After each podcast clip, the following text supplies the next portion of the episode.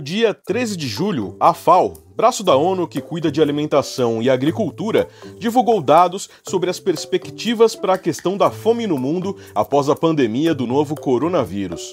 Júlio Berdeguer, representante da agência na América Latina, afirmou que o futuro pode ser arrepiante para esta região e que mais de 20 milhões de latino-americanos devem entrar para a lista da fome até 2030. Essa tendência já existia anteriormente. O número de pessoas afetadas por insegurança alimentar moderada ou aguda foi de 37 milhões e meio em 2016 para 43 milhões e 100 mil em 2019. Enquanto isso, o número de milionários no país, segundo a World Wealth Report, cresceu 7% em 2019. A taxa de desigualdade do Brasil vinha crescendo desde 2014 e agora o coronavírus pode empurrar essa taxa para novos patamares. Segundo Leonardo Veller, professor da Escola de Economia de São Paulo da FGV, em crises, pessoas mais pobres estão mais suscetíveis a perderem seus empregos.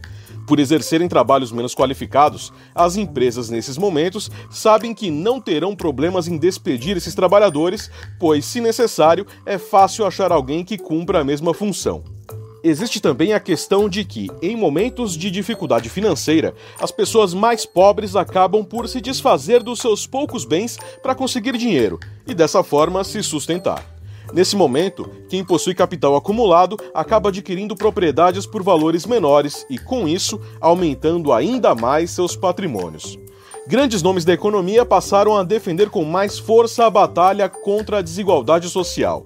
Armínio Fraga, presidente do Banco Central no governo FHC e um dos economistas liberais mais influentes do Brasil, afirma que é necessário reformar o sistema, mas sem punir o mercado e as empresas que são responsáveis por gerar riquezas. Uma das ideias, por exemplo, seria diminuir o orçamento do Estado gasto com funcionalismo e com a Previdência e utilizar esse dinheiro em projetos de distribuição de renda.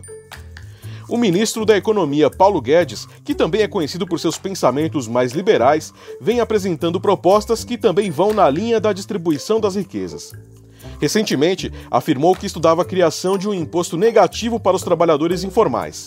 Neste, ao invés de pagar, o trabalhador mais pobre receberia um depósito do governo em uma conta para utilizar após a sua aposentadoria.